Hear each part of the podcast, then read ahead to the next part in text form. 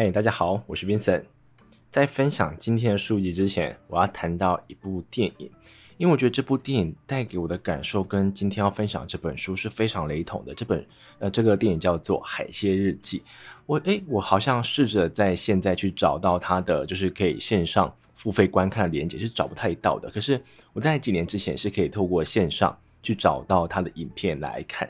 那部电影当中的剧情线其实没有大家所想象的那种非常，就是很多的曲折，或者说有非常多害人的桥段。那个电影的剧情大概就是有三个姐妹，那她们的父亲呢，在她们年少的时候因为外遇的关系，所以跟外面的女人跑掉了。而且他们的母亲，就是他们原生家庭当中的母亲，也因为自己的丈夫跑掉，所以她没有承担起照顾孩子的责任，自己跑去外县市居住，所以就变成说，这三个姐妹当中的大姐，她要负责照顾她的二妹跟三妹。后来呢，这三个姐妹听闻到她父亲就是身亡的消息，要去拜她，那一整个电影就是从这样子的情节开场的。后来呢，他遇到了一个同父异母的妹妹，接着他们展开了一系列在这个海边发生的事情。我觉得这部电影当中的画面非常漂亮，而且当中的有些对话，或者说一些非常生活的烦恼，都可以让你产生出共鸣。那这部电影呢，它的结尾，或者说它整个的。叙事方式真的没有像动作片、科幻片，或者说现在流行的好莱坞大片这样子非常的绚烂，或者说会让你吓一跳，就是非常平淡的。可是这样一个电影呢，它带给我的感觉是跟今天要分享这本书，它叫做《日日静好》，是非常相似的。今天要分享这本书呢，它是有一个日本的精神科医生所撰写的。可是这个精神科医生他现在已经九十几岁了哦。但是他到现在为止还在工作当中。那为什么？你想说他怎么这么辛苦，到九十几岁还在工作？可是呢，是因为中村元子认为说，我现在如果身体还健朗，那如果我现在还可以为这个诊所做一些事情，或者说我还可以拿自己的专长来为这个社会做奉献的话，那我何不让自己继续工作的呢？这样子他的生活也比较不会无聊。所以中村元子到这本书就是出的时候，大概是二零一八年，他还在精神科诊所工作。那我们今天就先来分享一下中村元子，他为什么会变成一个精神科医生？那他会变成医生的这条路啊，并不像大家所想象的，好像是一个女孩子，她从小立志要从医，然后要为这个社会做很多事情，并不是这样子，而是因为她出生在一九二几年的时候，那。等到他十几岁的时候，刚好这个世界在打第二次世界大战。可是我们都知道啊，日本在二战的时候，它是一个战败国。所以说，在一九四零年代时，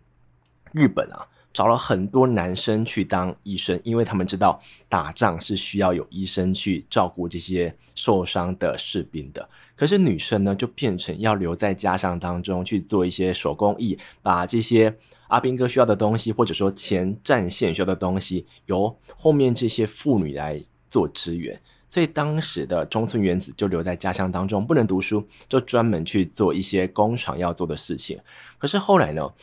日本就说他们要开始广设很多医学院，可是要读这些医学院呢，是需要学费的。但是中村元子当时啦，他们家中是把很多的费用都砸向他们家的男丁，我们可以想象，在那个年代，又在亚洲，其实重男轻女的情况是蛮严重的。所以中村元子并没有这样的福分，可以有钱有机会可以去读医学院。可是就在这样的时间点，他们有一个在大阪当医生的亲戚就说：“诶，你们家哪个孩子要来大阪学医的？他的学费我包了。”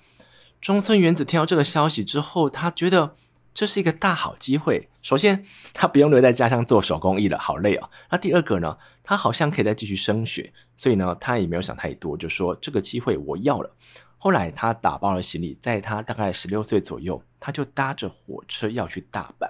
那这一趟火车其实是非常艰辛的，因为当时在打仗嘛，所以原本这一趟车程大概只需要花四到五个小时，但就是因为。这个火车在开的时候，时不时的就暂停，因为防空警报响起了，所以火车停下来，大家跑去旁边的丛林躲起来，躲到这个防空警报结束之后，大家再回到火车上，火车再重新发动，所以这趟车程呢，到最后花了十六个小时才到大阪。来到大阪之后呢，这个中村元子非常顺利的考进了医学院，并在医学院读了四年。可是当时的体制蛮奇怪，就是竟然这个医生的实习要自己去找，但中村元子也熬过这一关，他找到一个医院愿意去让他做实习。就在实习完结束一年之后，竟然没有任何医院缺医生诶，所以中村元子变成一个失业的医生。但是就在这个时间点啊。他过去打工的一个老板娘的弟弟刚好开一个诊所，那就说这个诊所缺一个助理，你就过来吧。中村元子想说，对啊，我也刚好没有钱，我就过去了。那他在这个诊所当中的主要职责是照顾一些肺结核的患者。那就在这样的诊所的日常工作当中，有一天呢、他在路上遇到了之前他在医学院认识的一个同学。那这个同学就看到中村元子，就把他拦下来，哎，就说中村你好。我认识一个教授，那这个教授呢，现在他在开一间这个精神科的诊所，刚好缺了一个助理，你有兴趣吗？那中村元子他当时其实没有想太多，因为他有一个想法，他觉得说这个呃生命啊，或者说人生，有时候并不是说你想要刻意改变就可以改变，或者说我今天要转换跑道就可以转换跑道的。可是当一个机会就这么来临时，为什么不顺势而为呢？于是，这个中村元子他当时真的没有想太多，他就说：“这个机会我要了，但是你要等我一下，我要回去提一下辞呈。”所以呢，中村元子就回到这个诊所，跟这个诊所的老板就说：“他要去精神科医院当这个助理，我可不可以离开这个职位啊？”结果刚刚好，这个老板啊，他的一个亲戚刚好毕业了，所以这个位置刚好可以给他这个亲戚来当。于是。中村元子就这样子顺势的离开这所医院，来到了精神科医院当助理。那他来到这边当助理时，遇到他这一辈子的贵人。这个贵人他叫做金子医生。金子医生啊，经这个中村的口述，他说他从来没有看过他大声或者说比较。严厉的跟他人讲话，不管今天是对他的同事，还是说对他的病患，他都是非常和蔼可亲，他讲话都是非常温柔的。而且当时这个金子医生曾经讲过一句话，让中村非常印象深刻。他说：“今天身为一个精神科医生，我们并不是想尽办法的去治疗这些病患，因为通常病患今天可能会有一些。”精神上的一些问题，他来找你了。可是这样的问题，除非他自己找到了那个需要根治的地方，或者说他慢慢开始了解自己了，那只有透过这样子，病患自己透过治疗自己，他才会痊愈。那身为一个精神科医生，就是在他今天可能要逃避他的问题，或者说当他今天不能沉下心来好好去面对的时候，你稍微去拨正就好了。简单来讲。精神科医生很像是一个吃瓜群众，就是看着你慢慢的治疗自己。那如果你走错路，再把你拨正回来。这一句金子医生的话让中村印象深刻，而且他也把这个医生当成自己的楷模，所以他到这个时间点开始决定啊，他未来就要开始变成一个精神科医生。这也是这本书的作者中村医生。他为什么会变成精神科医生的原因，就并不像大家所想象的，他抱有个很大的梦想，而是他随着这个时代的变迁，然后就是随着每个机遇的到来，他最后才会变成一个精神科医生。那他在精神科医生工作的时候，就会遇到很多人来有一些焦虑或者有一些生活中的问题，想要找他排解嘛。那他在这些问题当中看到了，如果是他。遇到的话，他会怎么解决？那他也从这些病患身上学到了很多生活智慧，所以这本书呢，就是他将这些生活智慧来分享给读者。所以这本书一刚开始，我想跟大家分享一个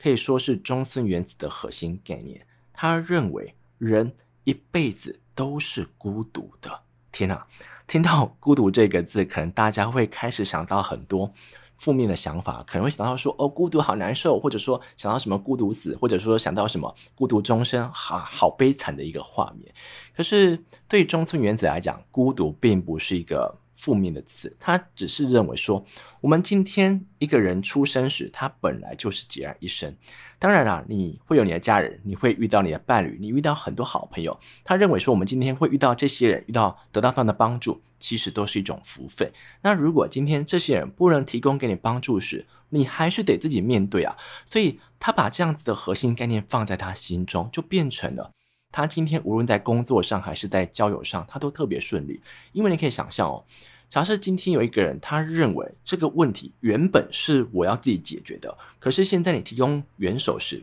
这个人是不是会特别感谢？因为这些都是额外得来的。可是如果我们今天并没有把孤独的概念放进去我们的交友观或者说人生观当中。你有可能认为，我今天没钱，我的朋友就要借钱给我。当我今天这个东西不会的时候，我的同事就得教我。反正你会认为说，你周遭的人就是应该伸出援手，你把这个视为理所当然，那就变成了我们可能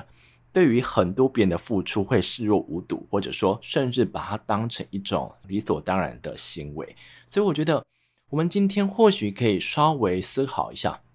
如果我们今天可以把中村原子这样子的孤独想法放进去，我们今天在工作时、在交友时，会不会我们会更看见，就是对别人的付出更加有感，也会认为说，其实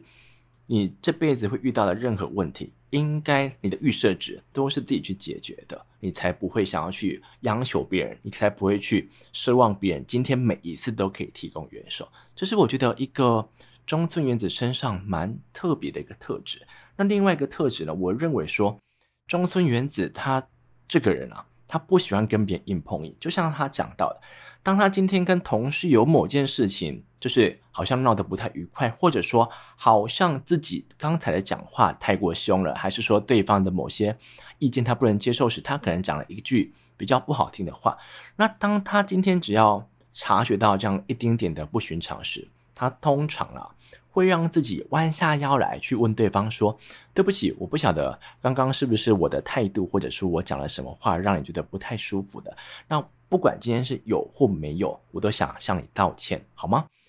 中村原子就是透过这样的手法去跟他的周遭的任何人相处，那也让他察觉到了，其实每个人今天在争吵时。有时候就争一口气，就是不晓得为什么今天即使争赢了，你也不会拿到钱，或者说拿到任何好处。但是每个人就想要当赢的那一个人。那我觉得说，我们不想要当输的那个人，通常会有个原因，就好像说我今天如果吵输了，我今天如果是认输的那一个人，就好像刚才这个争吵我是错的那一个，所以就会让很多人今天在争吵当中僵持不下。那如果今天这个人是你的同事，或者说今天这个人是你的伴侣，你们可能就会想要。要透过这个时间来，就是慢慢淡化这一个芥蒂。可是这个芥蒂它就存在了，那么倒不如稍微仿效一下中村原子的做法，就是不要管今天你到底是不是错的那一个人，你就靠过去跟他讲一下，你刚才可能讲了什么话，或者说态度不对，让这个僵住的局面稍微放松一下，这样子你们之间的芥蒂才会消失啊。这是我觉得一个。听上去好像不是什么大智慧，或者说什么超级厉害的心法，但是要做起来真的不是那么容易。因为在争吵中，你光气别人都快气不行了。这个人可能是你老公，或者说老婆，你现在就不想看到他这个人，你怎么会想要靠过去跟他道歉呢？所以我才认为说，或许啦，我们在某些时间点可以学一下中村的心态。他认为，不要让一个争吵或者说一个僵住的局面在那边太久，因为。如果让这个状态持续太久的话，你只会更加难开口而已。你倒不如在一个比较好开口，或者说对方还还没有因为这件事情将它变成一个你们两个人之间的芥蒂时，赶快去把这个芥蒂拿开，这样子你们两个之间的关系才可以走得更长久嘛，对不对？这是我觉得一个还蛮值得跟大家分享的小技巧。那紧接着呢，想要跟大家讲到的是一个。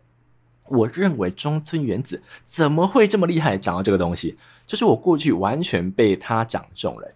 因为他就是他说到，就是有很多的病患今天来到这个诊间室，他们有可能一刚开始是非常低谷的，可是后来有一天他可能就忽然就站起来，就说我要开始振作起来了。而且这些病患通常会有一个现象，就是说他们今天想让自己振作起来的手法，往往啊。就是要让自己更加努力，就是我今天假设这个东西做不好，我可能业绩不好，或者是我今天啊、可能写程式，或者是我今天在做任何事情，可能这样子的做法在过去吃到了就是踢到了铁板，那我现在要让自己复苏起来，我可能就得更加用力，我可能花更多时间在工作。那中村原子认为说，当我们今天想要摆脱低潮时，你并不需要刻意更加努力，因为当我们今天想要去刻意更加努力时，会产生一个问题。听清楚，我觉得非常的棒。他说，当我们今天觉得工作不顺、生活不顺的时候，有可能只是你心目中那个优先选项目前是不顺的，但是你生活当中的其他面向可能是顺的，可能是你的家庭还是顺的，可能是你的健康是顺的。当我们今天如果为了让你的工作、让你的生活啊那个不顺的情况，现在可以变更顺的话，你可能就会因此挤压到你原本用来家庭的时间，或者说你原本用来照顾自己健康的时间。简单来讲，你会因为想要让自己生活当中的某些不顺，所以你更加努力了嘛，从而影响到那些原本是顺利的事情。我听到这里的时候，我完全快跳起来了，因为我觉得他讲的太对了，就是我们今天。可能这样子好了，可能在人际关系当中，你觉得好像身边没有一个可以交心的朋友，或者说没有一个可以分享心事的朋友，所以你花了很多时间去找到很多的啊、同好，或者说你可能去联谊，或者说你今天可能参加社团，你花了更多时间去经营这样的人际关系。可是，就是因为你刻意努力，你今天刻意想要去把这方面做得更好时，你可能就会罔顾了，或者说你可能会忽略掉你原本用来照顾家庭的时间，你可能原本用来照顾你的工作，或者说照顾你专业技能的时间。所以，再回到中村原子的建议，他认为说，当我们今天要从低谷往上爬的时候，其实啊，你只要用原本的步调持续往前就好了，因为人生中的很。多问题，有可能是刚好那个时机点出问题了，或者说刚好你的运气不佳。但我们只要持续让自己往前走，这样子的一个问题，通常会自己，或者说它会随着，或者说它会随着时间慢慢的不见。我读到这一点时，真的是大为惊叹。我认为说，这可能是要在生活当中、人生当中，真的遇到了某些风风雨雨，或者说他遇到了太多挫折了，他才可以慢慢从从他的病患当中学习到这样子的智慧。那也在这边跟大家分享。那最后呢，要讲一个中村原子他对于自己人生的一个看法。他觉得说，人的很多烦恼，或者说今天的很多心情不愉快，都是来自比较。你想想看，真的是这样子哦。就是 今天你看到自己的身材，诶，原本没事的，可是你看到另外一个在 IG 上身材比你好的同学，或者说今天你可能看到自己的年薪，或者说工作好像还不错，但是看了一下别人的，哇，他进了亚马逊，或者说他进了 Google 工作，你看了看觉得不对啊，他怎么可以把他的人生经营得这么好呢？所以你开始眼红，你开始觉得说自己好像做得不太好，所以对他来讲。这些比较都是多余的。你真的比赢了，那又如何？那你真的比输了又如何？可是对于中村原子这样子的想法，老实讲了，我得用一个过去在书中看到的一个依据。那时候一个社会学家他说啊，人会进行比较，它是有这个生存上的趋势的。因为当我们今天不知道自己到底就是的现况如何，或者说我今天到底做得好不好的时候。你身边如果没有任何依据的话，你是不会进步的。那当我们今天有办法跟旁人做比较，或者说跟任何东西做比较时，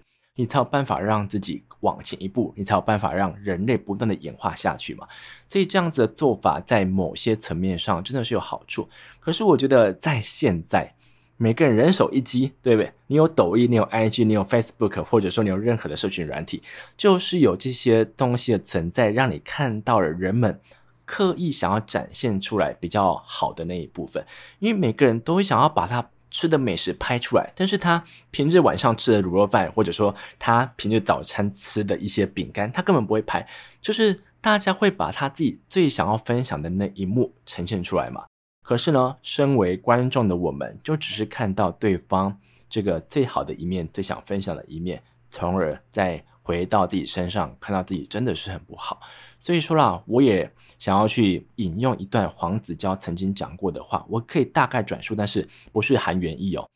那时候的黄子佼好像他算是比较晚结婚，我记得是四十几岁吧。那有些人就说，嗯，黄子佼你怎么会这么晚结婚？他当时就写了一封信给媒体，他大概的意思就是说，有些人呢，在很年轻的时候就遇到了真爱，然后走了几年之后就结婚生子，成立一个家庭。但是有些人可能像我一样，来到了三四十岁才遇到那个他觉得可以交心，他觉得可以共度终身的人。所以他认为啊，每个人的人生本来就是不一样的。所以呢，在讲完黄子佼的话之后，再回到中村元子。中村元子认为说，我们今天在比较的过程当中是比不出个所以然的。所以，你只要尽力的将你的人生演得像自己就好了。哇，这句话我觉得当一个总结是非常棒的。所以讲到这边呢，我就把这本书我想要跟大家额外分享东西跟大家讲了。那当然有些东西是跟我在做 YouTube 影片是有点重复的，这也请大家见谅，因为我觉得这样子